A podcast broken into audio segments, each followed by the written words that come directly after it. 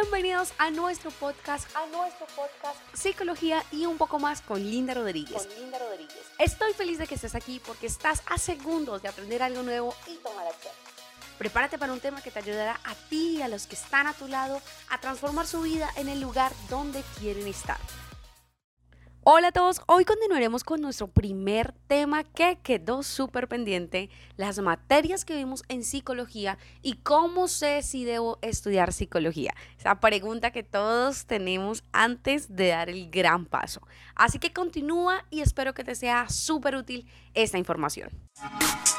¿Qué materias se ven? Wow, por Dios, esa sí es una pregunta que a mí me gustaría, o bueno, me hubiese gustado saber para así tener una idea de cómo es que me voy a preparar y qué es lo que se supone que voy a conocer. Muchas veces revisamos el péndulo académico, pero no tenemos ni idea de qué es eso.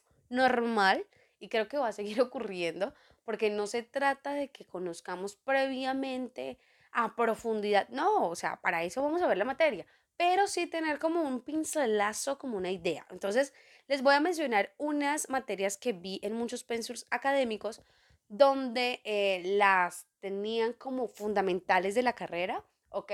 Y las comparé con mi pensul donde yo realicé mis estudios y realizo mis estudios aún. Y vamos a darle entonces el pincelazo. Bueno, historia de la psicología, fundamental para conocer la psicología, dónde nació, quién la creó, eh, qué año, cuál ha sido su desarrollo. Vean, hay un libro que a mí me gusta mucho se llama Historia de la Psicología. Estamos haciendo un, un, proyecto muy chévere con este libro, pronto lo van a ver. Y si les interesa, por favor, déjenme en los comentarios. Estamos haciendo como una especie de síntesis o resumen porque el libro es muy largo, pero tiene las descripciones súper, súper bien plasmadas acerca de la historia de la psicología. Obvio, hay más, hay más, hay más contenido literario, pero es muy, muy, muy chévere porque nos cuenta eh, desde la concepción de psicología como ciencia y todo lo que ha tenido, todos los procesos, las etapas que ha tenido, desde que se negaba, desde que se admite como una ciencia, eh, desde que la coge el psicoanálisis, ¿no? que luego el conductismo, que ya no es conductista sino cognitivista, o sea, es una cosa súper, súper chévere. Entonces, es fundamental que si a ustedes les interesa, si a ustedes les interesa, conozcan un poco de la psicología. Entonces, de la historia de la psicología. Segundo, neuroanatomía o neuropsicología, biología, psicofisiología. Son materias que divididas, no son todas juntas, se requieren. ¿Por qué? Porque aunque ustedes no lo crean, o si lo creen perfecto, pero los que no, y como yo creíamos que la psicología simplemente era dar consejos, no, necesitamos entender el cerebro, necesitamos entender cómo pensamos, cómo se crean los pensamientos, eh, cómo se crean las ideas, cómo se crean las creencias todos esos procesos que a diario vivimos y que reflejamos en nuestro andar, en nuestro hablar, en cómo nos comportamos, en cómo pensamos, ¿ok? Todo eso está regulado por algo que llamamos, por un miembro o músculo que llamamos cerebro, ¿ok? Tercero, procesos psicológicos básicos y superiores todo el proceso de lo que acabamos de entender anatómicamente en biología, neuropsicología, ¿sí? Pero ya en nivel un poco más teórico y un poco más práctico, ¿vale? Entonces, como en biología vemos la causal, cómo ocurre internamente y ya en esos procesos psicológicos básicos y superiores estamos viéndolo externamente y cómo se refleja en el comportamiento. Psicología del desarrollo, ok. En esa materia comenzamos entonces a comprender todo el proceso en las etapas del desarrollo de los seres humanos, desde la concepción, eh, desde el embarazo, que es muy importante, infancia, en bebés, niños, adolescentes, jóvenes, adultes media, ok, toda, toda, todas esas etapas. Comenzamos en psicología del desarrollo a analizar cuáles son los comportamientos voy a decir una palabra que no creo que sea indicada, pero como, ah, por así decirlo, que se deben tener la normalidad, ¿ok?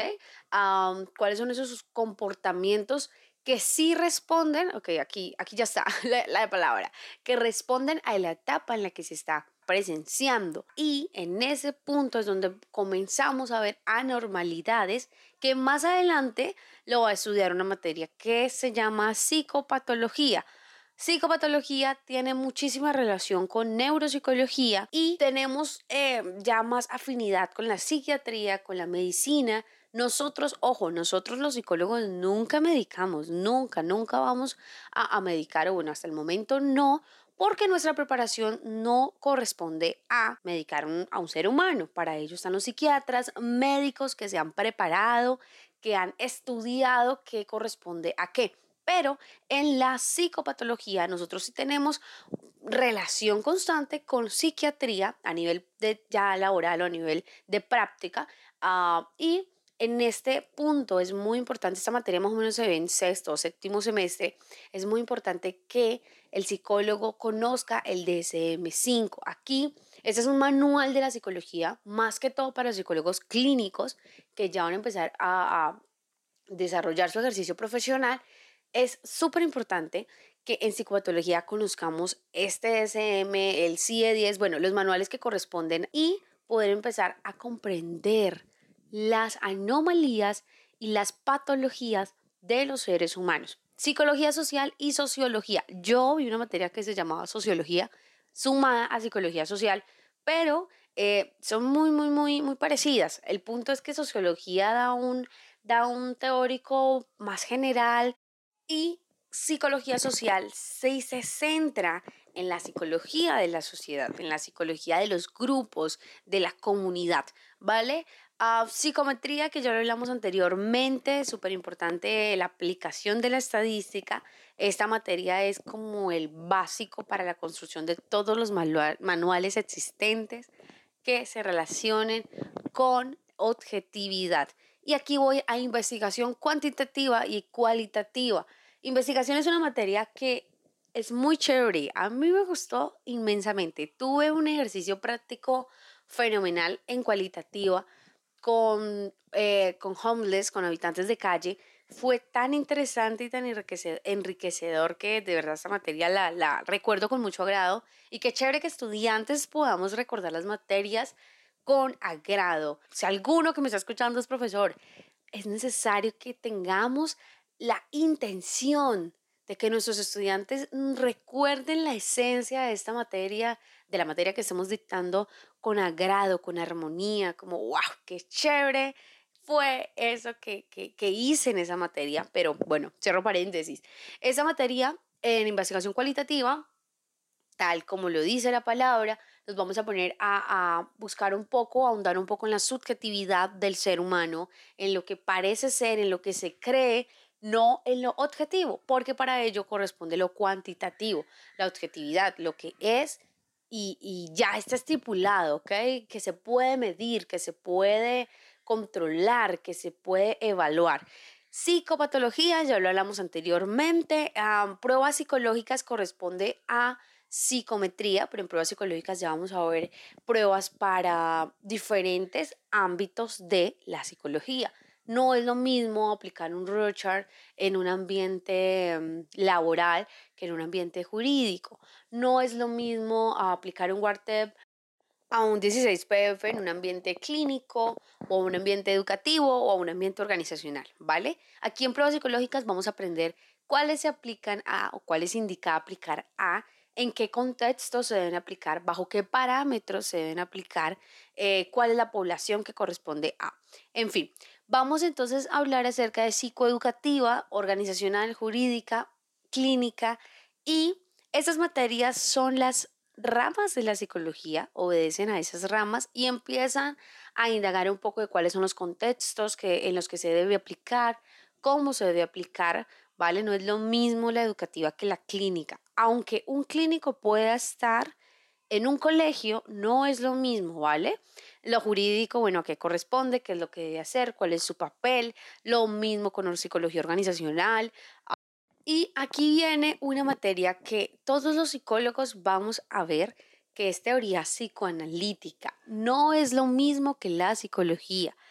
Tengamos muy presente eso, el psicoanálisis no es psicología, o sea, no hace parte de las ramas de la psicología, es un enfoque muy importante dentro de la psicología, ¿vale? Está como el psicoanalista que es psicólogo, pero para ser psicoanalista necesariamente no tienes que estudiar psicología.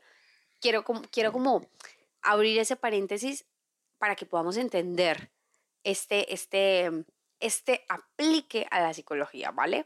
Psicoanálisis es súper interesante. Yo no tengo ese enfoque muy, muy, muy, muy arraigado, no soy muy psicoanalista, pero más adelante vamos a ir viendo y conociendo esas áreas y ramas de la psicología. Cuarto punto y ya para terminar, ¿cómo sé si debo estudiar psicología? Bueno, empezando que hasta aquí yo creo que ya viste cómo eh, a grandes rasgos, un pincelazo muy grande, qué vas a hacer, qué vas a estudiar, cómo es que vas a estar, en qué terrenos es que te vas a encontrar. Entonces, yo creo que si tú... Eh, tienes más que nada las habilidades, esto de las materias es, hace parte de la formación y sales de la universidad en pregrado y tienes que seguir preparándote. Eh, y sales del pregrado y, o sea, es una preparación constante, ¿vale? Entonces, lo de las materias, sí tenerlo en cuenta, chévere, mira lo que voy a ver, pero como un dato agregado. Pero lo más importante es esas habilidades que necesitamos tener. Hay que ser un poco flexible con la decisión que vamos a tomar.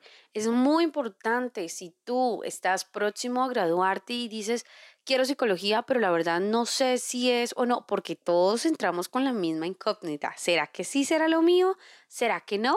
Ok, mira cómo eres. Tú puedes empezar a evaluar, ok, listo, a mí me gusta hablar, me gusta compartir, pero no voy más allá de eso. Si eh, algún familiar, amigo requiere apoyo, la verdad que no me, no me da nada, no me interesa ayudarle, ten en cuenta eso, porque esta es la base, la columna vertebral de un psicólogo es prestar atención oportuna a las necesidades, sea donde sea que te estés desempeñando. El carácter humano siempre va a estar en juego, ¿vale? No vas a estar como psicólogo, nunca vas a estar programando, Nunca vas a estar en un computador constantemente interactuando con máquinas. No, vas a estar interactuando con seres humanos. Y los seres humanos somos muy subjetivos, inestables. Aquí es donde lo cualitativo entra a jugar un, gran, en gran porcentaje, ¿vale? Entonces, ¿cómo se decidió estudiar psicología? Vale, evalúa esas ventajas. Me gusta leer, en la parte intelectual, me gusta leer. Bueno, punto positivo. No, la verdad, linda, a mí no me gusta leer para nada. No, never. No leo ni el periódico, ni, ni siquiera en Facebook leo completo los estados. Ok, analiza eso. Dos, eh, sí, mi forma de ser, mi personalidad es súper dadivosa, generosa, ayudo, eh, comprensiva, compasiva. Ok, punto a favor. Pero sí, por el contrario, porque créanme que existen las personas así. Yo tengo seres muy, muy cercanos que ante una situación de, no sé, una muerte de un familiar, es como, uy, aquí qué, ni idea, eh, lo siento mucho, ya. Entonces, tengamos en cuenta esos puntos, ¿vale? Fijémonos cómo eres, cuál es su rasgo de personalidad. Y muy importante, muy, muy, muy importante, mira en qué eres bueno. Hasta el momento, si vas a cursar en Colombia aproximadamente una carrera universitaria, ya tienes que tener más de 15 años, ¿ok? Yo entré a estudiar psicología a los 16, recién cumpliditos. Entonces, no, miento, yo me matriculé cuando tenía 15 años, ¿ok? Entonces, si ya estás cursando a los 16, 15, 17, 18 una carrera, ya debes tener claro en qué eres bueno, ya debes conocer. Y si no, haz una entrevista a tu familia, a los seres que están cercanos a ti. Veo vos en qué ves que yo soy buena. ¿Te parece que yo soy buena dando consejos, ayudando? Claro que el psicólogo, no confundamos, el psicólogo no te va a dar consejos constantemente, ¿no?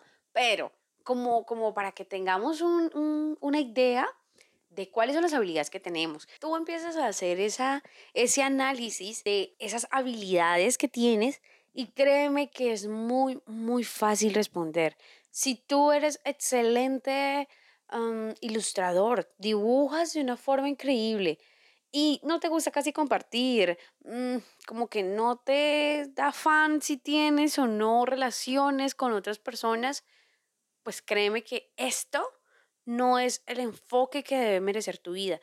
¿Por qué lo digo? No estoy desprestigiando ni diciéndote, no, tú no eres bueno, no. Necesitamos aprovechar las habilidades que tenemos como seres humanos.